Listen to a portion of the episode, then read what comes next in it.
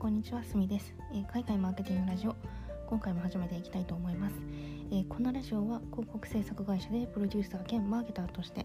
働く私すみが、えー、本業のマーケターにも副業のマーケターにも役立つ海外のマーケティング情報や、え海外の情報を集めるためにやっている英語の学習についてお話ししていくラジオです。ということで今回も始めていきたいと思います。え、今回のテーマは、えー、2021年9月マーケティングの注目トピックまとめということで、えー、9月が終わって10月に突入して約1週間経ちました早いもので今年もあと3ヶ月ということで、え今回は先月9月のマーケティングのトピックについて気になるものをピックアップしてお話ししていきたいと思います。えー、っと今回のテーマは3つになります。1つは SNS の利用傾向などに関するデータ。2つ目は Apple の iOS14.5 のアップデートによる Facebook 広告への影響そして最後3つ目は NFT や仮想通貨の盛り上がり。ということでこの3つについてお話ししていこうと思います。早速1つ目のトピックで SNS の利用傾向などに関するデータ。ということで、えー、と9月はえーと、SNS の利用傾向の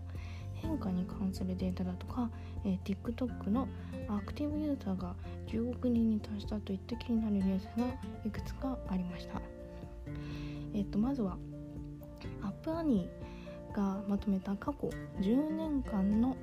えー、SNS に関するレポートについていくつか気になるデータがあったので、えーと、ご紹介したいと思います。えーと、と1つ目が SNS のアプリ内での消費額は2021年1月から6月の半年間だけで32億ドル、えー、前年比で50%増えた、えー、チャット、ライブストリーミング、フォトビデオで世界のアプリ利用時間を比較した場合多かったのはライブストリーミングという結果になった。そして最後3つ目は YouTube と TikTok の月間平均利用時間。アメリカは2020年から TikTok が日本ではまだ YouTube が多いというような結果が気になったかなというふうに思っています。このデータの中で利用率が上がっているということが分かった TikTok なんですが9月はついに月間アクティブユーザー数が10億人に達しました。えっと、TikTok は2020年の7月の MAU、えっと、月間アクティブユーザー数が6億8900万人だったのでそこから45%ユーザー数が一気に増加して、えー、地球上の7.5人に1人が TikTok を使っているという結果になりました、えー、この増加率がどれくらいすごいのかと言いますと、えー、よく比較されるライバルアプリの Instagram と比較すると Instagram の約半分の時間でここまで数字を伸ばしたということになっています。ということで、えーと、SNS の気になるデータについてご紹介しました。ぜひ使ってみてください。続いて、Apple の iOS14.5 のアップデートによる Facebook 広告への影響ということでお話ししていきたいと思います。えー、Apple の iOS14.5 のアップデートといえば IDFA の取得についてユーザーの利用許可を義務付けられるようになったことで知られる、えー、アップデートです。えーと、この ID、えー、IDFA の取得に関することについては過去の私のブログだったり、えーと、このポッドキャストでもご紹介しているのでぜひ合わせて読んだり聞いたりしてほしいんですが、えーと、このアップデートによって最も影響を受けたと言っても過言でないアプリが Facebook です。えーと、Facebook はこの IDFA が制限されることによって広告のターゲティングが大変難しくなりました。これによってえ Facebook の広告事業がかなり影響を受けているという状況にあってある会社は1日数億円かけていたその Facebook 広告を数千万円まで下げているということが分かっています。えっと、Facebook の方はユーザーがデータが取れなくなったということへの対応として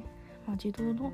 ターゲティング機能を実装するというようなこともしています。えーと、今後どうなっていくのか要チェックかなというふうに思います。ということで Facebook の、え、IDFA が取れなくなったことに関する影響でした。そして今回最後のトピックは NFT や仮想通貨の盛り上がりということで、えーと、NFT とか仮想通貨っていうのは、まあ、以前から徐々に盛り上がってきたかと思っているんですけれども最近は導入したり実際に作ったりするっていうような企業とかブランドが増えてきているという状況にあります。Twitter とかディスディスコードみたいな SNS プラットフォームでこう NFT が利用可能になる機能を準備していたりだとかプロスポーツチームが NFT をこう始めてみたりとだんだん私たちの生活の中でも身近なところで NFT だとか仮想通貨が利用されるようになってきているかなっていうふうに思っています。で特にこの NFT とか仮想通貨っていうのはゲームゲームとの相性がいいというふうに言われているので今後もこの展開が楽しみかなっていうふうに思っています。ということで今回は9月のマーケティングトピック注目まとめということでお話ししてきましたがいかがだったでしょうか、え今回もここまで聞いていただきましてありがとうございました、えこのラジオを聞いて、え、気に入ってくれた方は是非フォローといいねしていただけると嬉しいです。そして私すみは毎日 Twitter やブログで最新のマーケティング情報や、え、私の英語の学習についても発信しています。こちらもぜひ合わせてフォローお願いいたします。ということでまた次回お会いいたしましょう。以上すみでした。ではまた。